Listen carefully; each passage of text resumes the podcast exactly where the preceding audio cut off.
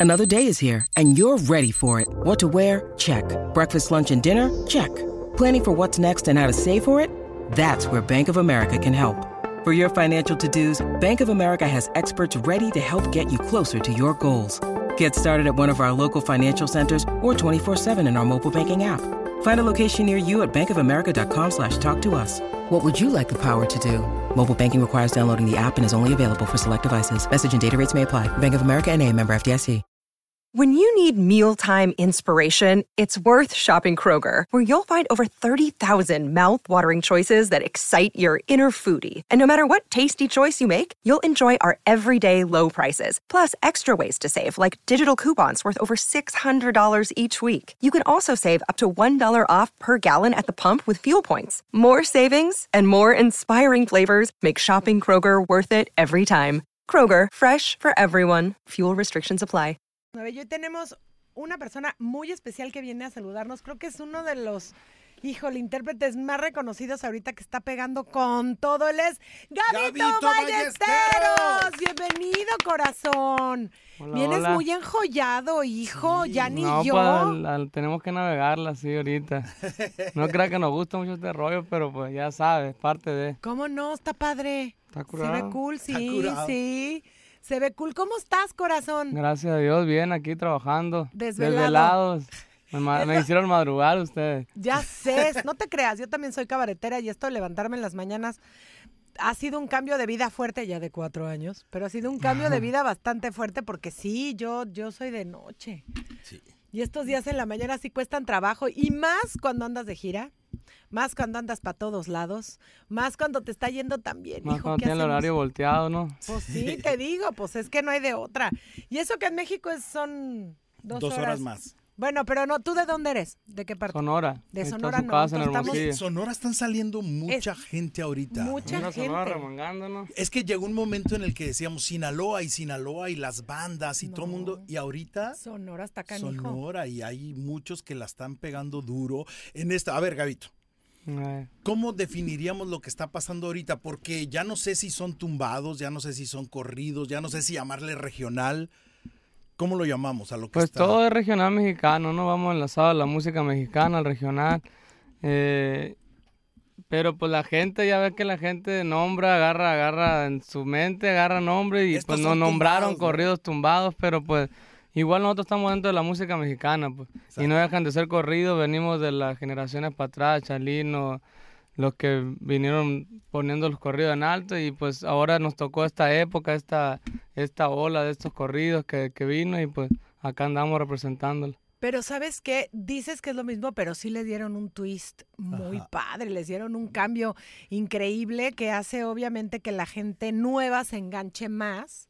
Porque pues un chalino no andaba así con su... Sí, no, sus- claro, no, no, y, y- su y, bling pues bling. gracias a su Dios. bling bling, pero eso está padrísimo porque es una gran combinación entre lo que se estaba escuchando y nuestra música mexicana. Sí, y pues nos ayudó a llevar la música mexicana pues a otros, a otros lugares, a otras categorías, pues porque antes no se miraba estos números que ahorita estamos viendo en la música mexicana, en Spotify, en Apple, esas pues grandes reproducciones antes era raro pues y ahora pues se ve se ve mucho, también se ve a muchas plataformas que hoy nos están ayudando como es TikTok, estas que están ahorita Exacto. de moda, pues que nos ayudan a poner la música. Hay veces que, no sé, a lo mejor yo me imagino que un chinito está, porque yo veo mi escuchante y veo un chino escuchando, me digo, ¿qué ve? ¿Qué hace? ¿Qué hace? Sí, sí, ¿qué hace el chino Igual ahí? como a nosotros nos salen cosas de allá, ellos también les salen cosas de acá de México, y, pero es gracias a estas plataformas que pues te ayudan a llegar a ellos. Eso está increíble, el hecho de que sea una cosa internacional está espectacular. Cómo, claro, las redes sociales te ayudan a llegar. ¿Alguna vez te imaginaste todo esto que te está pasando? Pues siempre hemos imaginado grandes cosas y uno se visualiza en cosas grandes, Sí, ¿no? pero que de pronto un chino te viera en China. Pero es- está raro porque yo me meto a mis oyentes así y veo así de dónde me están escuchando y es raro, pues. ajá. Y a lo mejor ni entienden qué estamos hablando, pues les gusta mejor el ritmo, el sonido y, y lo ponen, pero no deja de estarte escuchando, ¿me entiendes? Claro. Que antes, pues la música mexicana estaba más enfocada en México, pues. Claro. Sí, a Sudamérica, esas partes, pero olvídate que España, esos lugares se viera y ahorita, pues gracias a Dios, En se, expandió y, y ¿A es una edad- oportunidad para todos. ¿A qué edad te empezaste a, a componer y a, y a entrarle este rollo? Pues la música siempre me ha gustado de niño, ¿no? De los 12, 13 años. Pero pues yo estaba en, en la escuela enfocado en ese rollo, ¿no? Sí, agarraba mi guitarra, sacaba acordes que andaban pegando en ese tiempo y como todos, pues. ¿A quién te gustaba en ese entonces? Cuéntanos.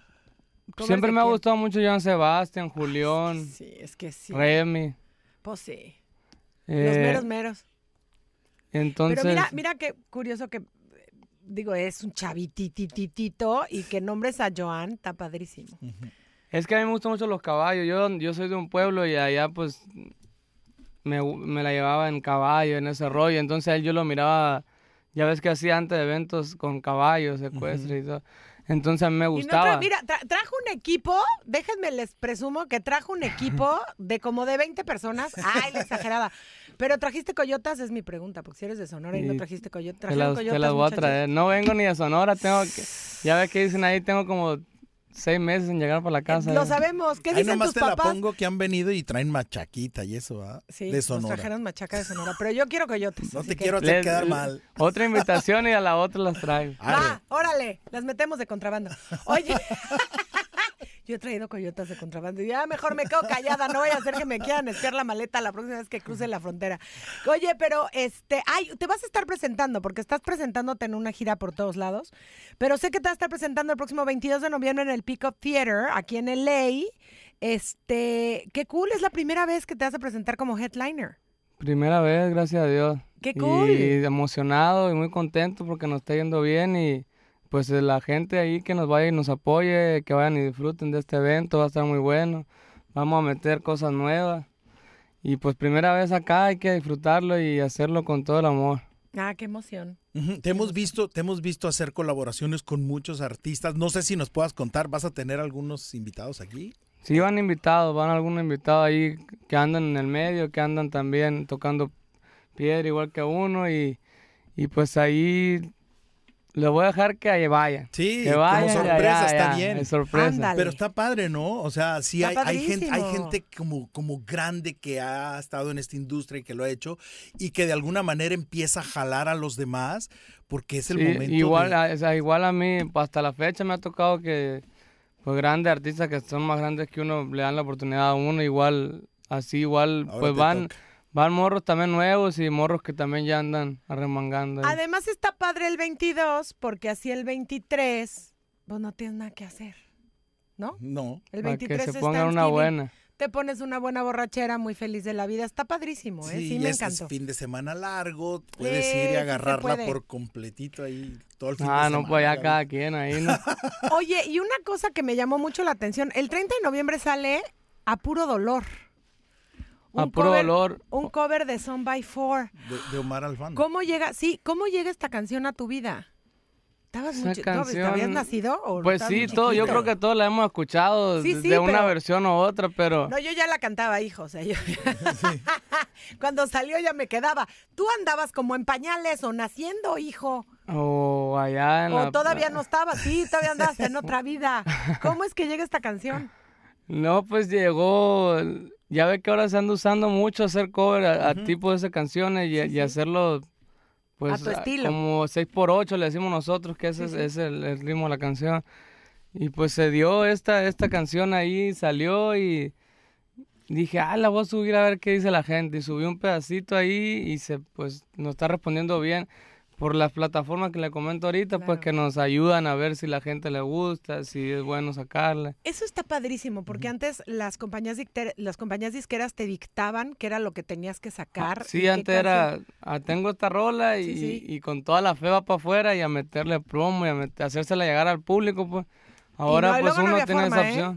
Y ahora tienes la opción de tú ir probando lo que a ti se te va este, acomodando en el estudio, lo subes y la gente te dice sí o no. Está padrísimo eso para las nuevas generaciones. Y para las disqueras más porque no gastan diokis, pues. Exacto, sí, para las disqueras más, pero antes que nos imponían todas esas cosas, uff. Qué, qué diferente es la industria a- a el día de hoy, ¿no? Porque tienes que estar sacando material constantemente cuando Ese antes Ese, es es, el el reto. pedo. Sí. es- ese es el pedo para nosotros Sí, porque claro. la gente, así como una canción la saca y te la consume un mes fuerte, así, millones de reproducciones. Un mes estás hablando de muchísimo. Las tuyas será, porque no toda la gente. Sí, bueno, la, a, a mí Sí, un sí, mes y ya tengo que tener yo la lista la otra y empezar a darles comida porque ¿Y cómo le haces para andar viajando y llegar al estudio? Pues te pues a vives donde, muerto. donde Donde hay te que dedicarnos tiempo a todos, ¿no? A, a componer, porque no nomás ir al estudio, viene Claro. de atrás a hacer una canción, componerla, escogerla buena. Después ya ir- lo de ir al estudio es lo de menos. Sí, ya es lo más o fácil. sea, eso de ir y en un día grabo una canción y ya para mañana la tengo lista, pues. Pero hay que darse tiempo de componer, de pues de escuchar lo que está sonando, de ir, de ir y cuando abriendo puertas. compones, ¿te llega la inspiración o sí te sientas a componer de a ver qué sale ahorita? Eh, no, yo no soy, no puedo, o sea, es de que llegue, porque sí he intentado de que, ah, ahorita tengo tiempo, me voy a sentar.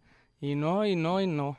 Sí, ¿no? O a lo mejor no te llena, porque a mí me, me ha tocado que no me llena y después la escucho, a lo mejor sí, no sé, es raro. Pero es más con- de inspiración de que, ah, en- a veces que voy en el carro y, ah, una tonada y la grabo. Y ahí la traigo ya, que es lo más difícil, para mí es lo difícil la tonada. Sí, a mí Sí, también. claro, la melodía Sí, y luego ya la letra, pues. Sí, luego Oye. ya agarro un tema y digo, ah, esta tonada suena de amor, esta suena de tal, y ya empieza a echarle letra. Y, ¿Cuál es el lugar más extraño donde te ha llegado la inspiración? Pues en los vuelos siempre me llega mucho porque hay veces que, pues yo no sé mucho de dormir en los vuelos y ahí vas quemando cinta, pues entonces hay veces me llega o, Sí. o yo también busco hacer algo, pues porque muchas canciones me han salido ahí, por lo menos tonadas, pues. Fíjate que me, ahorita me recordaste a mi papá. Mi papá también era compositor, viajaba mucho y siempre llegaba con servilletas. Porque pues antes los estos no existían. Entonces llegaba con servilletas escritas de sus canciones. Así llegaba mi papá y yo decía, mira, ya escribió otra canción, ya escribió otra, ya escribió otra. Ideas, ideas. Ideas, sí, sí, sí, que te van saliendo a la menor provocación. Oye, te queremos desear, bueno, pues ya que desearte éxito, ya que con todo el que estás teniendo, pero pues todavía más, todavía que llegues a conquistar gracias. todos tus sueños. Y este, y bueno, vamos a estar muy pendientes el 30 de noviembre que sale a puro dolor. Y por supuesto, siguiendo invitando a toda la gente el 22 de noviembre al Peacock Theater, donde te va a estar presentando. ¿Cuándo sale Puro Dolor? ¿30? El 30, el 30 sale Yo a ni me la sabía, esa es primicia para mí también. ¿Ya ves?